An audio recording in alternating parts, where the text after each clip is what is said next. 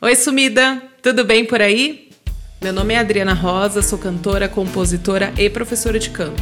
Estamos chegando ao décimo episódio da segunda temporada do podcast Voz e Eu e vamos dar continuidade aos temas propostos anteriormente. Hoje vamos falar delas, das maravilhosas, das lindas, incríveis pregas vocais. Estou trazendo mais um assunto técnico para você entender de uma vez por todas como elas funcionam, para que você possa cuidar com muito amor e carinho da sua voz. Então, sem mais demora, vamos ao tema. Pregas vocais, fonte.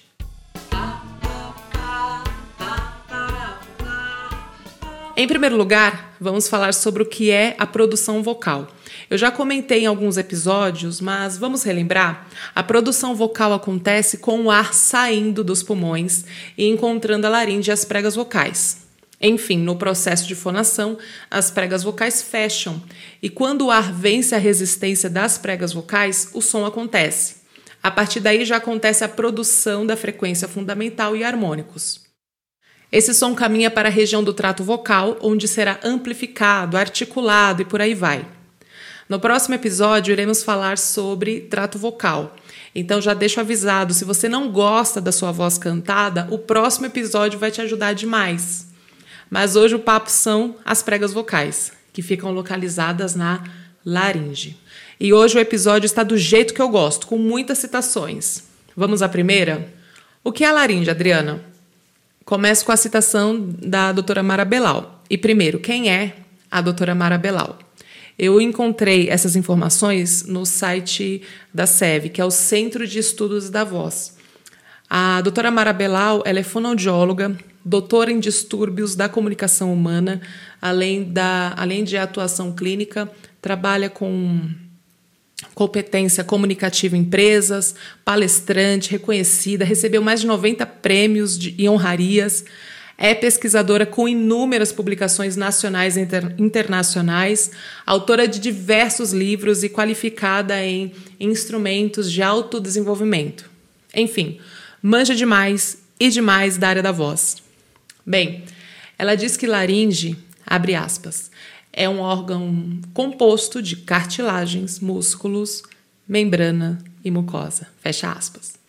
As nossas pregas vocais ficam na região da cartilagem tireoide, ali na região do gogó, sabe?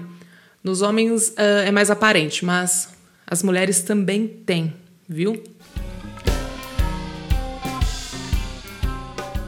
Quero já fazer mais uma citação, e dessa vez será do Sunderberg, no livro Ciência da Voz. E fica também como mais uma curiosidade. Você sabe qual é a medida das pregas vocais? Bora lá então? Abre aspas. As pregas vocais são constituídas por músculos revestidos por mucosa e possuem formas de dobras ou pregas. Medem poucos milímetros no recém-nascido, mas aumentam consideravelmente de tamanho na idade adulta, atingindo cerca de 9 a 13 milímetros na mulher e de 15 a 20 milímetros no homem. Incrível, né? Elas são poderosas, mas delicadas. Então, quando você for dá um grito por aí, pense nelas e aprenda a projetar a sua voz, digamos assim, sem maltratar as pregas vocais. Uma vez assistindo uma fonoaudióloga em um programa de TV, e já peço desculpas por não lembrar o nome dela e nem do programa de TV, porque já faz tempo, eu lembro de um, uma fono contando um caso de um paciente que gritou tanto e tanto no jogo de futebol que causou uma lesão significativa nas pregas vocais, e ele percebeu isso porque ficou afônico, né? E aí ele procurou um otorrino, fez o exame, percebeu o estrago, né? Então, muita calma nessa hora. Se você é cantor é, ou profissional da voz, o trabalho, né? Então, é, a questão do cuidado é redobrado, viu? Falando mais detalhadamente das pregas vocais, lembra quando eu disse em algum episódio sobre os movimentos básicos da prega das pregas vocais, sobre o encurtamento e o estiramento, ou barra alongamento, e também a abertura e fechamento? Bem, agora é o momento de falar sobre o TA, ou, anota o nome aí, porque precisa treinar para falar, tiroaritenoide.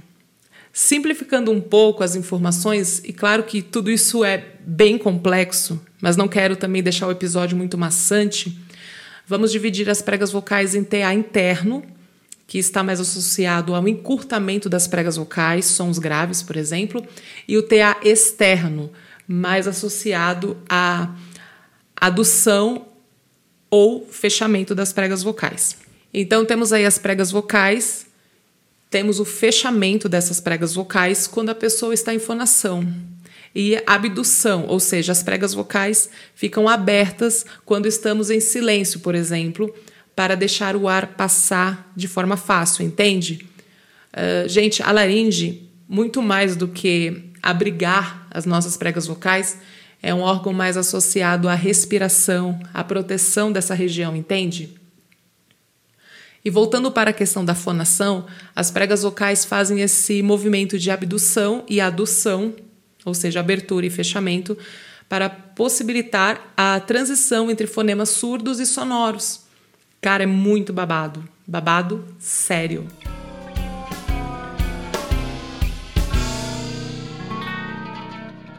Quando pensamos em abertura e fechamento das pregas vocais, para a produção do som, já pensamos também no ciclo glótico. Vamos a mais uma citação, e agora da doutora Mara Belal. O ciclo glótico inicia-se quando a pressão subglótica é maior que a resistência glótica e dá início ao processo vibratório. Fecha aspas. A partir da produção e da disposição das pregas vocais, são determinados os registros vocais, como vimos no episódio 7, registros vocais. Vamos relembrar? Fry, peito, cabeça, registro médio, whistle. E também temos os modos de fonação, episódio 6. Vamos lembrar? Tenso, normal, fluida, soprosa, sussurrada.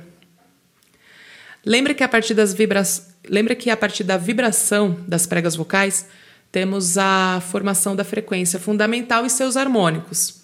Então temos episódios sobre isso também. Episódio 5, acústica vocal. Nossa, sempre é, eu sempre quis fazer isso. Ah, sabe aquele assunto tal? Procura o episódio X. Fazendo, estou fazendo isso agora.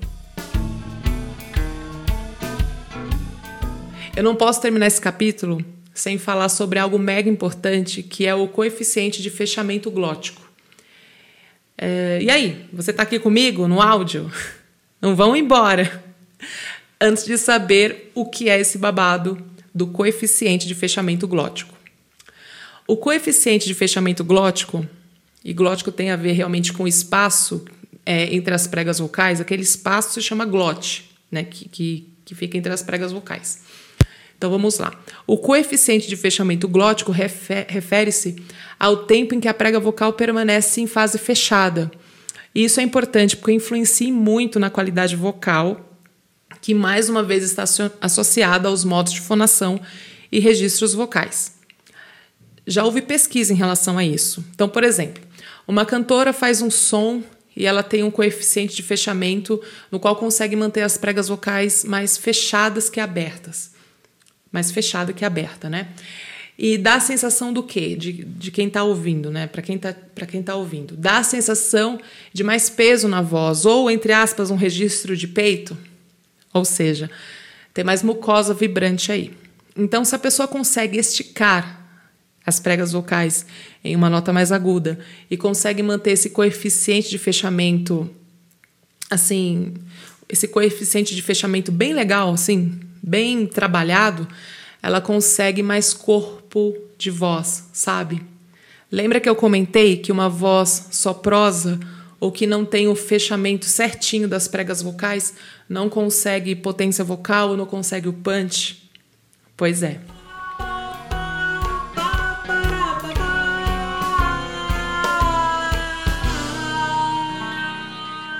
E aí, gostaram do episódio? Espero que sim.